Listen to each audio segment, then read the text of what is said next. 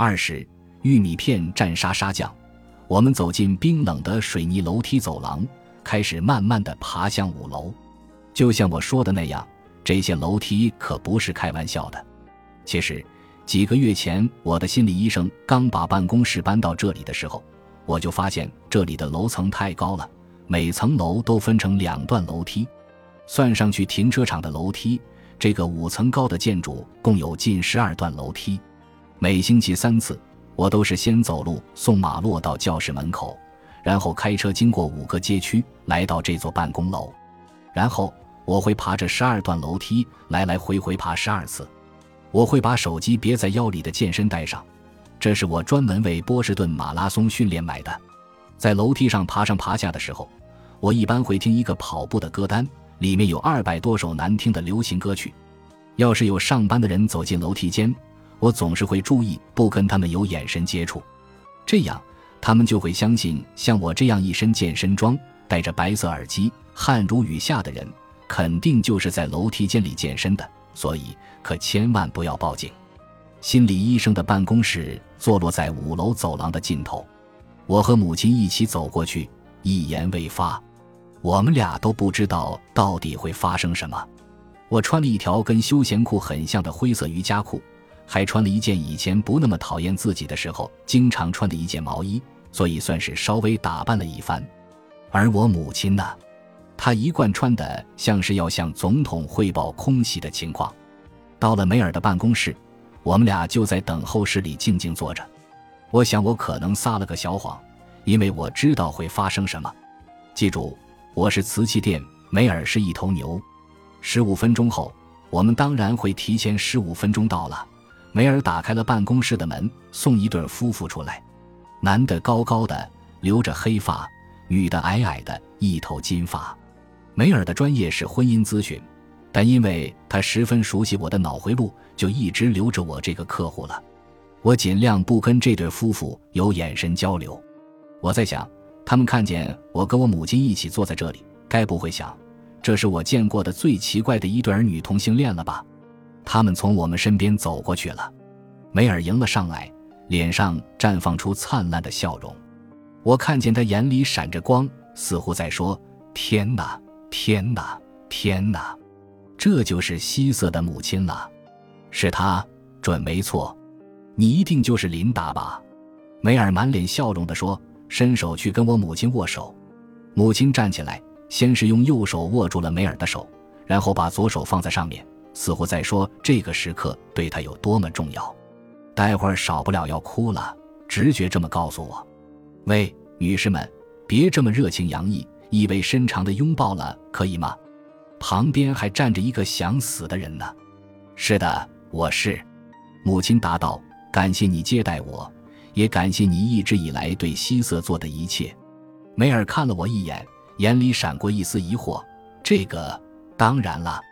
他花钱就是要我干这个的。我们跟在梅尔后面走进办公室，他的办公室俯视着山谷的东半段，即自北向南延伸的沃萨奇山谷的前段。跟往常一样，我在组合沙发最远的一端，靠近橙色流苏毯子的地方坐下。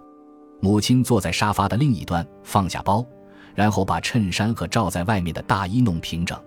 梅尔在我俩对面坐下，往后倚着。一条腿放在另一条腿上面，我听见他长舒一口气，然后他直直地盯着我，问道：“他知道为什么让他来吗？”我耸耸肩，含混不清地说：“他知道一丁点儿。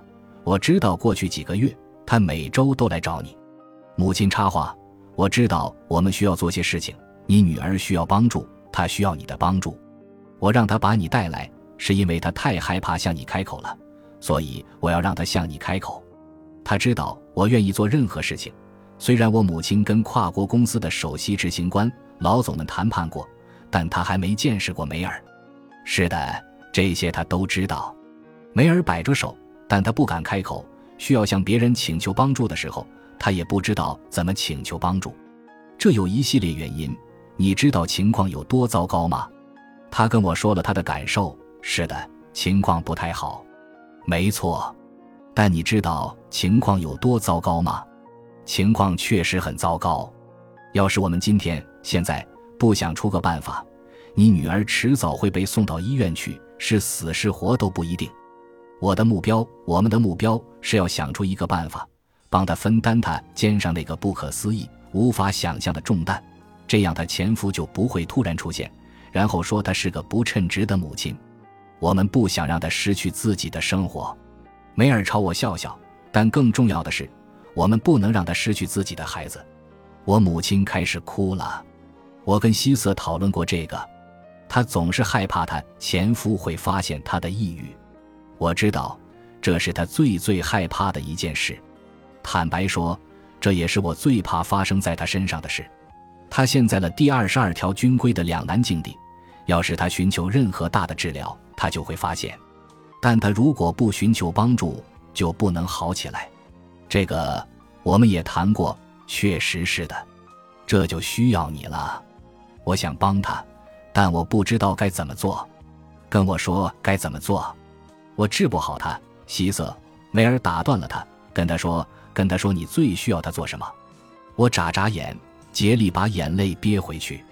我摆弄着毛毯的流苏，咬紧嘴唇，好像吞下了巨大的委屈。我跟他说过，每天的家务琐事让我窒息。是的，但你再说的具体一点。我往前探了探身子。手肘支在腿上，这样我就能把脸埋在手里。妈，我没法再把盘子放进洗碗机，我没法再洗一次衣服，我没法再辅导马罗练琴，我没法再洗一次澡，我没法再在早上醒来，然后一遍又一遍地做这些事。我把手从脸上移开，一边跟母亲比划，一边说：“我好像被困在了仓鼠的滚轮里，我片刻都不能逃离。”我使劲伸开胳膊。能比划多远就比划多远，然后我往后一靠，双手交叉放在胸前，而且这个滚轮不会带我去某个地方，这不像是要去某个地方，完全没有目的地，只有无尽的机械的旋转，带着我一起转，一圈一圈又一圈，毫无乐趣可言，我感觉不到一丝的乐趣，我只想让它停下来，我只想下来，我想逃出去。我伸手去擦奔涌而出的眼泪，那让我帮你吧。母亲把手伸过来，为什么不让我再帮帮你呢？为什么不跟我说你需要什么？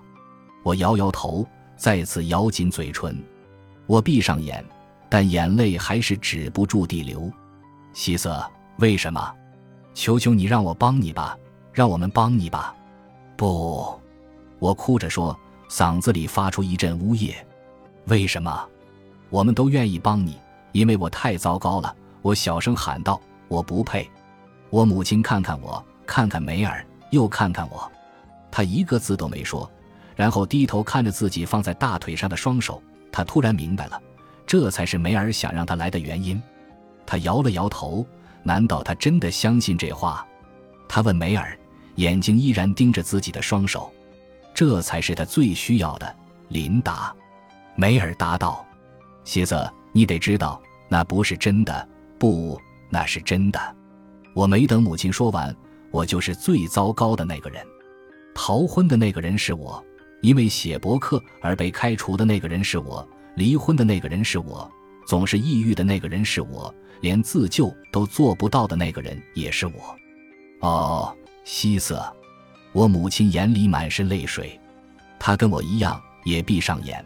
努力不让眼泪流下来，这不是真的，我们都不是这样认为的。他又开始摇头。希瑟，你得告诉他你为什么会这样认为。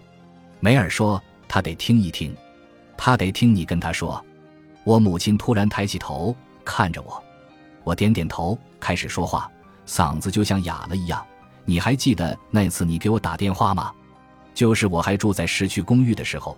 你跟我说要跟我一起吃午饭，你说要跟我聊一聊，是在奇利斯西餐厅。我跟你说约在奇利斯西餐厅。母亲说，声音里透露出一股悲凉。是的，奇利斯西餐厅。你跟我说在奇利斯西餐厅等你，我们点了一碗玉米片蘸沙沙酱，正吃着。你说你知道我在做什么？你说你不是傻瓜。本集播放完毕。感谢您的收听，喜欢请订阅加关注，主页有更多精彩内容。